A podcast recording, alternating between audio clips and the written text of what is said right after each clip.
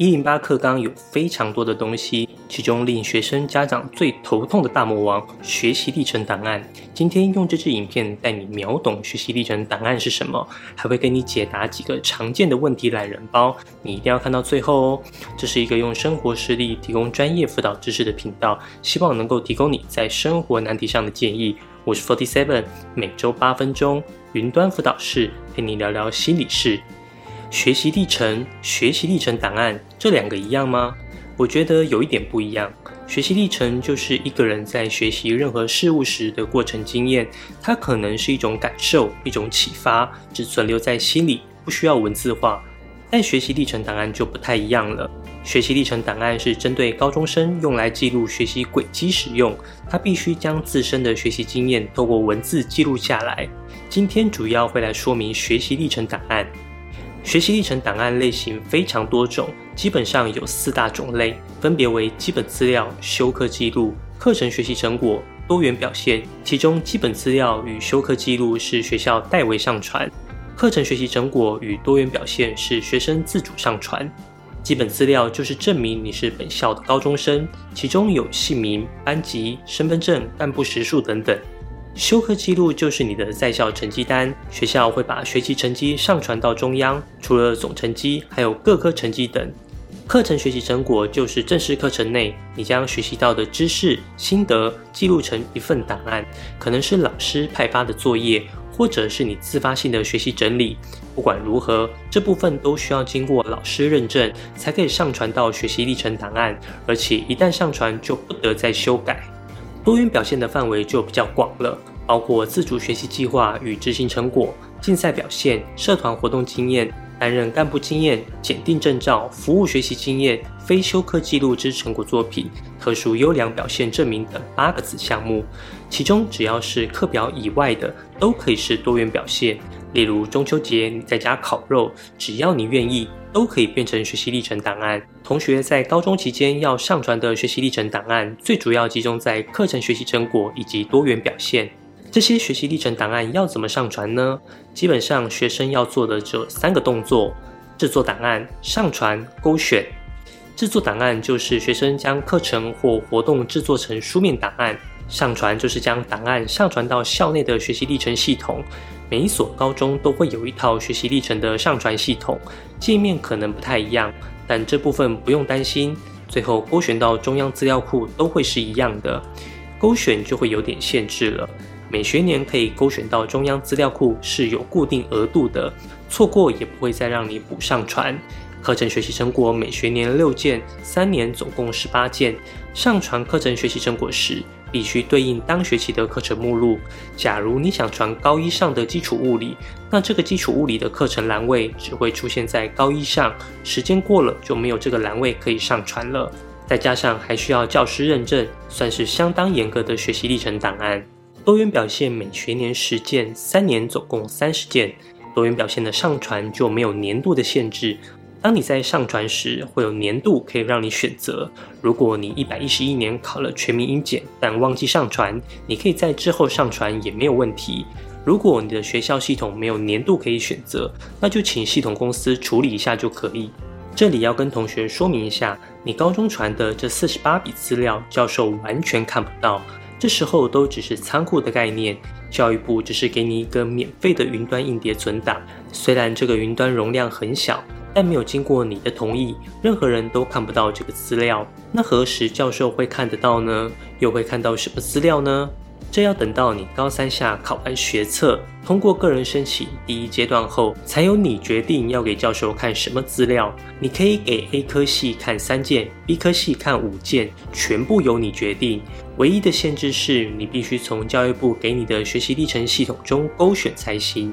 高三下个人申请时，一个科系你最多可以选三件课程学习成果、十件多元表现给他看，另外还要再制作几份重整性档案，这个就之后再跟大家说明。现在我们只要知道，高中三年我有四十八件的额度可以使用，而且需要逐年上传，分批使用这些额度。有关学习历程档案比较常见的问题是：一，我要传到哪个项目？例如，我有自主学习一个主题，同时他又拿到比赛冠军，我要传到自主学习还是竞赛活动呢？或者我是社团干部，那请问我要传到社团还是干部？这里统一说明一下，答案就是随你开心。基本上多元表现是没有任何限制的，你想放在哪一个都没问题。就算你一份档案同时放在社团以及干部也没问题，只是会少一个额度而已。根据去年的经验，同学未来给大学看的实践多元表现，不管你勾几个，都会汇整成一份多元表现清单。所以你只要到时候有勾给大学，他们就一定看得到。如果你还是很担心，你可以去招联会看看各校系的学习历程参采。如果你的目标校系，他们说要看自主学习计划，但却没说要看比赛，那你就可以考虑把它传到自主学习。反正你有三年的额度，可以好好运用。多元表现中比较有疑问的是非修课记录之成果作品、特殊优良表现证明，这两个是什么？我到现在也还没看到教育部出来定义这两个项目，所以我就自己先下定义了，给你们参考一下。我认为非修课记录之成果作品，就是正式课程以外的成果都算；社团活动计划书算；比赛奖状心得算；在家烘焙的照片、自制食谱都算。反正就是教室上课以外的成果。特殊优良表现证明，就是你觉得很厉害，都可以传到这里。国家认证的总统教育奖啊，学校颁发的热心助人、拾金不昧啊，还是你自己的 YouTube 订阅人数超过十万都可以。看到这边，如果你喜欢我的频道，可以订阅起来。我的频道都在讲学习历程，还有高中升学，帮我冲个十万订阅吧。反正就你觉得很厉害的，都可以传到特殊优良表现证明，不会有人去检查这些项目，传起来就对了。第二个常见的问题是，要不要传好传满，还是要重质不重量？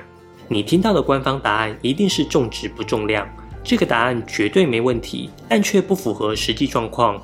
请问如何定义什么是高品质的学习历程档案？你怎么确定你用尽所有心力的档案就是高品质？我看过太多档案是学生花好几个礼拜去写，结果被老师批得一文不值。所以不要认为你用心就是有品质。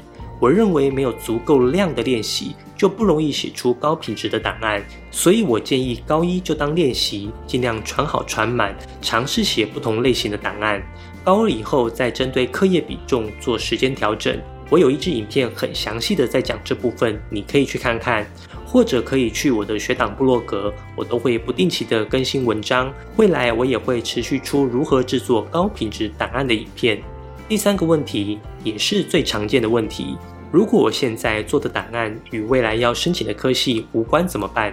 可能是还不知道未来要念什么。或者是未来学测没考好，可能以前是想念医学系的，结果国文没考好，就只能去念电机之类的。这部分我建议就先不要针对科系去写学习历程了，可以先从你表现的能力或热情为主。例如我的逻辑分析很强，我可以在各项活动中表现我的逻辑分析能力。那逻辑分析要拿去医学系、电机系，甚至历史、哲学都可以用。我在这支影片中有详细的说明，你也可以去看看。未来我也会持续更新这类的影片。第四个问题是，可以等高三再用 PDF 取代学习历程吗？答案是应该可以，但我不建议。应该可以的原因是以一百一十一年的情况来看，学习历程档案与 PDF 还是双轨进行，只要这个政策没改变，就可以继续这样用。但我不建议的原因，不是因为猜测教授觉得用 PDF 是作假这种没根据的理由。我一点都不认为使用学习历程系统跟 PDF 在分数上会有差异。即便如此，我还是不建议使用 PDF。原因是使用上的不便利。PDF 的档案限制是单一档案五 MB 以下，总档案为十 MB 以内，这样的容量是非常不够的。前面我们提到，你实践的多元表现都会被汇整成一个档案，课程学习成果三件也会被汇整成一个档案。这随便来两个小论文，可能就超过五 MB 了。所以第一届的学长们当时就疯狂的压缩图档、删减档案，然后再时不时来个乱码。我知道当时他们都快哭了。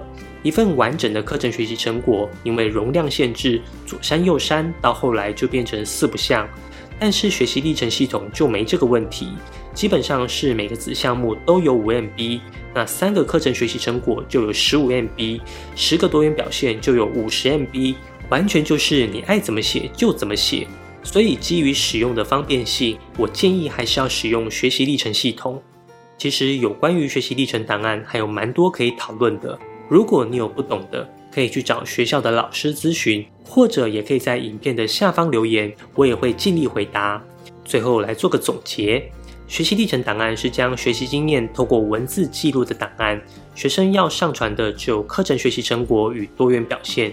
课程学习成果需要教师认证，不得回溯，需对应课程栏位上传。每学年最多六件。多元表现的上传项目多，弹性空间大，每学年最多十件。上传的位置可以由自己决定，影响不大。没有足够的练习，不容易写出高品质的档案。档案以呈现学生能力为主，不用刻意与科系对应。学习历程系统在使用上比 PDF 还要便利使用。如果你喜欢我的影片，可以点个赞，这样演算法就会推荐更多相同类型的影片给你。如果有什么升学相关的问题，可以在下方留言，我会一一回复你。